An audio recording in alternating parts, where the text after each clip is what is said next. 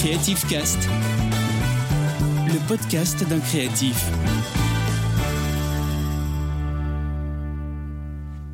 Coucou les petits créatifs. Ouais, je change d'intro. Et alors? Coucou euh, tous. Euh, donc aujourd'hui, eh bien, on va parler directement de la pyrogravure. Alors oui, j'essaie des nouvelles intros, des nouvelles façons euh, d'introduire les sujets. N'hésitez pas à me dire ce que vous en pensez. Alors oui, donc dans cet épisode, euh, je vais vous parler de la pyrogravure. Il y a déjà eu une vidéo YouTube ce mois-ci, c'est vrai, mais là on va parler de la pyrogravure d'un aspect historique, création, histoire de la pyrogravure euh, de l'ancien temps à nos jours. Alors je commence sans plus attendre. Alors la pyrogravure, déjà qu'est-ce que c'est? Eh bien c'est une technique de gravure consistant à dessiner ou imprimer un motif sur un objet en brûlant sa surface. Alors oui, voilà, il y a des systèmes de pyrogravure, donc manuels avec un outil, mais également des systèmes d'imprimante euh, de pyrogravure avec un petit laser qui va brûler euh, la surface. Et euh, donc comme pour la gravure, eh ça désigne également la technique et le résultat obtenu. Alors la pyrogravure utilise le principe simple de graver le bois en le brûlant. Et aujourd'hui, de nombreux matériaux hein, sont utilisés autres que le bois, comme le cuir ou le verre par exemple. Alors c'est une activité très créative et parfaite pour euh, répondre aux tendances actuelles de- des DIY et de l'artisanat, puisque ça donne un petit peu un, style euh, que je trouve vraiment très sympa. Et euh, donc avec l'aide d'un pyrograveur, eh bien, on peut concevoir nos, propres décorations. Et euh, vraiment, je trouve que, c'est un outil relativement simple d'utilisation, quand on a le coup de main, bien sûr, mais euh, vraiment après les résultats sont quand même très très jolis. Par ses moyens simples et ancestraux, la pyrogravure est l'un des arts primitifs aptes à la confection d'objets. À l'aide d'un fer à pyrograver ou d'un outil chauffé au rouge, eh bien, le pyrograveur dessine le plus souvent sur bois ou sur cuir, mais aussi sur l'ivoire ou sur os. Les formes apparaissent par l'action de la combustion aux endroits voulus, et aujourd'hui l'emploi d'un pyrograveur électrique avec différentes formes interchangeables, des embouts, eh bien ça rend la technique beaucoup plus facile d'accès que au début de sa création. Alors c'est parfois doté d'un ajustement de température, permettant un réglage très précis, avec des embouts plus fins, des embouts plus larges pour varier euh, les, du les techniques et l'effet voulu. Ces outils permettent d'atteindre un niveau de définition très élevé et la température peut quand même aller jusqu'à 500 degrés, ce qui est assez énorme. Ça permet également d'obtenir euh, plusieurs gradations de teintes sur le bois, euh, donc euh, en appuyant plus ou moins fort, et ça permet aussi de graver d'autres types de supports, comme le liège ou même le papier. Enfin attention euh, quand même à pas tout faire brûler.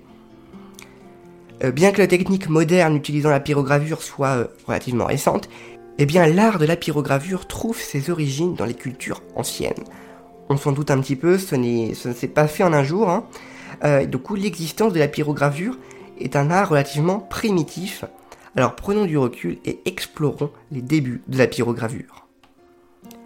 Alors l'époque précise euh, de l'origine de la pyrogravure reste floue. Je vous dirais comme un petit peu toutes ces méthodes créatives, il n'y a pas vraiment un document qui dit ça a été créé le tel en année. Il n'y a, pas de ça, euh, on n'a pas vraiment d'archives directes.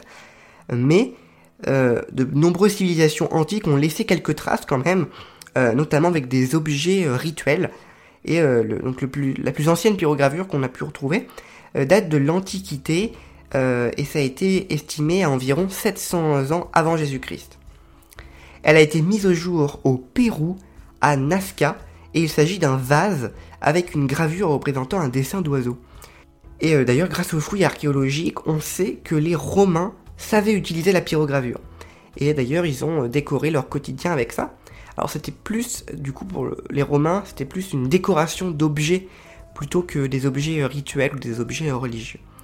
Et euh, donc, par exemple, ils ont retrouvé des bijoux, des plaques et même de la vaisselle.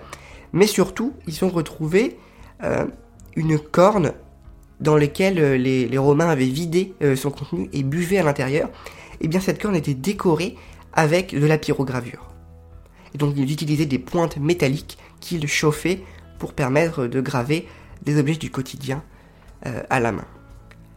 Et la pyrogravure devient peu à peu un art à part entière à partir du Moyen Âge, où on fait un, beau saut dans le temps, mais il n'y a pas eu forcément d'autres découvertes archéologiques qui permettent de dater entre cette période. voilà, à partir du Moyen Âge, ça se relance un petit peu, et à la fin du XVe siècle, le dessinateur et peintre Albrecht Dürer s'est intéressé de très près à la pyrogravure, mais plutôt à la gravure finalement, euh, puisqu'il a réalisé notamment de la gravure sur cuivre. Alors, pour l'explication, donc, euh, la gravure sur cuivre, ça ne consiste pas à brûler la surface avec un objet chauffant, mais bien à faire apparaître un motif en, rognant la surface. Donc plus avec des petits outils, un burin ou des, petits pics, hein, pour vraiment marquer euh, la matière. Et euh, ça a permis d'ouvrir du coup la voie de nombreux graveurs, notamment en Italie et en Europe du Nord.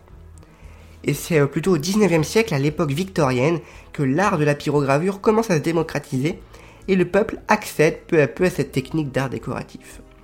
Alors le procédé n'est pas facile à utiliser hein, à l'époque, hein, puisqu'on utilise du charbon incandescent pour chauffer des pointes de fer et graver ensuite le bois euh, ou d'autres supports. Donc c'est quand même assez fastidieux. Hein. Et après, il a fallu attendre quelques années euh, et quelques avancées technologiques pour qu'apparaisse une machine permettant de chauffer les pointes au benzène. Alors la température pouvait euh, rester constante cette fois-ci, et donc ça facilitait vraiment l'usage de la pyrogravure, mais les appareils n'étaient pas faciles à, utiliser, puisque la chaleur est bien été produite avec la combustion du benzène, ce qui n'est pas forcément évident. Alors le, benzène, hein, pour, ceux qui ne savent pas, ça appartient à la famille des hydrocarbures. Je ne vous en dirai pas plus parce que c'est compliqué après pour, euh, des explications. Sur le benzène, qu'est-ce que c'est? C'est la famille des hydrocarbures. Et la technique de la gravure sur bois avec de la chaleur a beaucoup évolué et a pris son essor à la fin du 19e siècle avec l'apparition du thermocotère. Alors qu'est-ce que c'est? Eh c'est un appareil de médecine destiné à cautériser les plaies ou brûler des tissus malades. Et en fait, c'est en 1888 que Manuel Perrier présente un appareil à graver, donc euh, vraiment euh, le, pyrogravure euh, le plus proche de celui qu'on a aujourd'hui. Il présente cet appareil et le principe est issu du cautérisateur du docteur Paclin. Voilà, c'est ce docteur-là qui a inventé le cautérisateur. Et l'appareil a ensuite et bien connu des améliorations techniques importantes. Alors l'apparition et la démocratisation de l'accès à l'électricité eh a grandement simplifié la pyrogravure. Et d'ailleurs, les premières machines étaient dérivées du fer à souder. D'ailleurs, on peut le retrouver dans certains appareils de pyrogravure. On peut changer les embouts et le transformer directement en fer à souder. Et ces appareils ont ensuite évolué et l'accès s'est vraiment développé. Et dans les années 70, eh bien, l'évolution des techniques a permis de commencer à commercialiser des pyrogravures de qualité professionnelle pour le grand public. Et d'ailleurs, on peut désormais contrôler la température, les outils gagnent en précision, de nouvelles pratiques voient le jour grâce à la facilité d'utilisation des appareils. Et oui, maintenant on peut changer les embouts, donc pour dessiner de façon plus ou moins fine, euh, varier la précision, euh, ou même le type de support, parce qu'on existe, on peut maintenant faire sur plein plein de supports différents. Et les dessins pyrogravés peuvent être très détaillés et avec des nuances variées. Malheureusement, c'est un petit peu tombé dans l'oubli à la fin du XXe siècle, la pyrogravure connaît quand même aujourd'hui une légère remontée, un léger succès. Euh, et je peux d'ailleurs vous le confirmer quand même ce succès, puisque j'ai moi-même été conquis par la pyrogravure. Oh, ça fait déjà quand même euh, bien deux ans, deux trois ans que je j'ai un appareil un peu mieux. Avant, c'était moins, c'était pas très pratique l'appareil que j'avais. Mais voilà, je, vous d'ailleurs voir quelques créations sur la pyrogravure. Et d'ailleurs, pour Noël, eh bien, il y en aura le mois prochain des jolies créations de pyrogravure. En permettant la gravure de symboles, la pyrogravure contribue à la transmission des traditions en utilisant des matériaux et des méthodes naturelles. D'ailleurs, je vous invite à essayer la pyrogravure. Vous pourrez trouver des, petits pyrograveurs euh, pour quelques euros dans des magasins de loisirs créatifs. Pour débuter, c'est très bien. Après, au niveau du bois, je vous conseille des bois relativement tendres pour que ce soit facile à graver. Ce que j'aime bien utiliser, c'est des petits rondins de bois qu'on trouve dans les magasins de loisirs créatifs. Vous trouverez votre bonheur de toute façon dans un magasin de loisirs créatifs le plus proche de chez vous. Alors foncez, n'attendez plus. La pyrogravure, voilà, c'est un, truc quand même qui détend, je trouve. Alors, après, ça chauffe. Hein. donc, euh, une activité pour les enfants, écoutez, je sais pas. C'est vrai que sur certains sites, euh, euh, ça m'était accessible à tous, enfants comme adultes. Euh, faut quand même que l'enfant soit euh, assez grand quand même, parce que la brûlure arrive vite. Hein. Euh, voilà, ça m'est déjà arrivé de, de me brûler euh, quand même. Hein. Même en faisant très attention, ça chauffe quand même assez fort. Bon et bien, sur ces belles paroles, je vais vous laisser. N'hésitez pas à faire un tour sur notre boutique ou sur notre site internet www.creativefabric.com. Boostez votre créativité avec Creative Fabric. Salut tout le monde. Retrouvez Creative Cast, le podcast d'un créatif, tous les mois sur toutes les plateformes de podcast.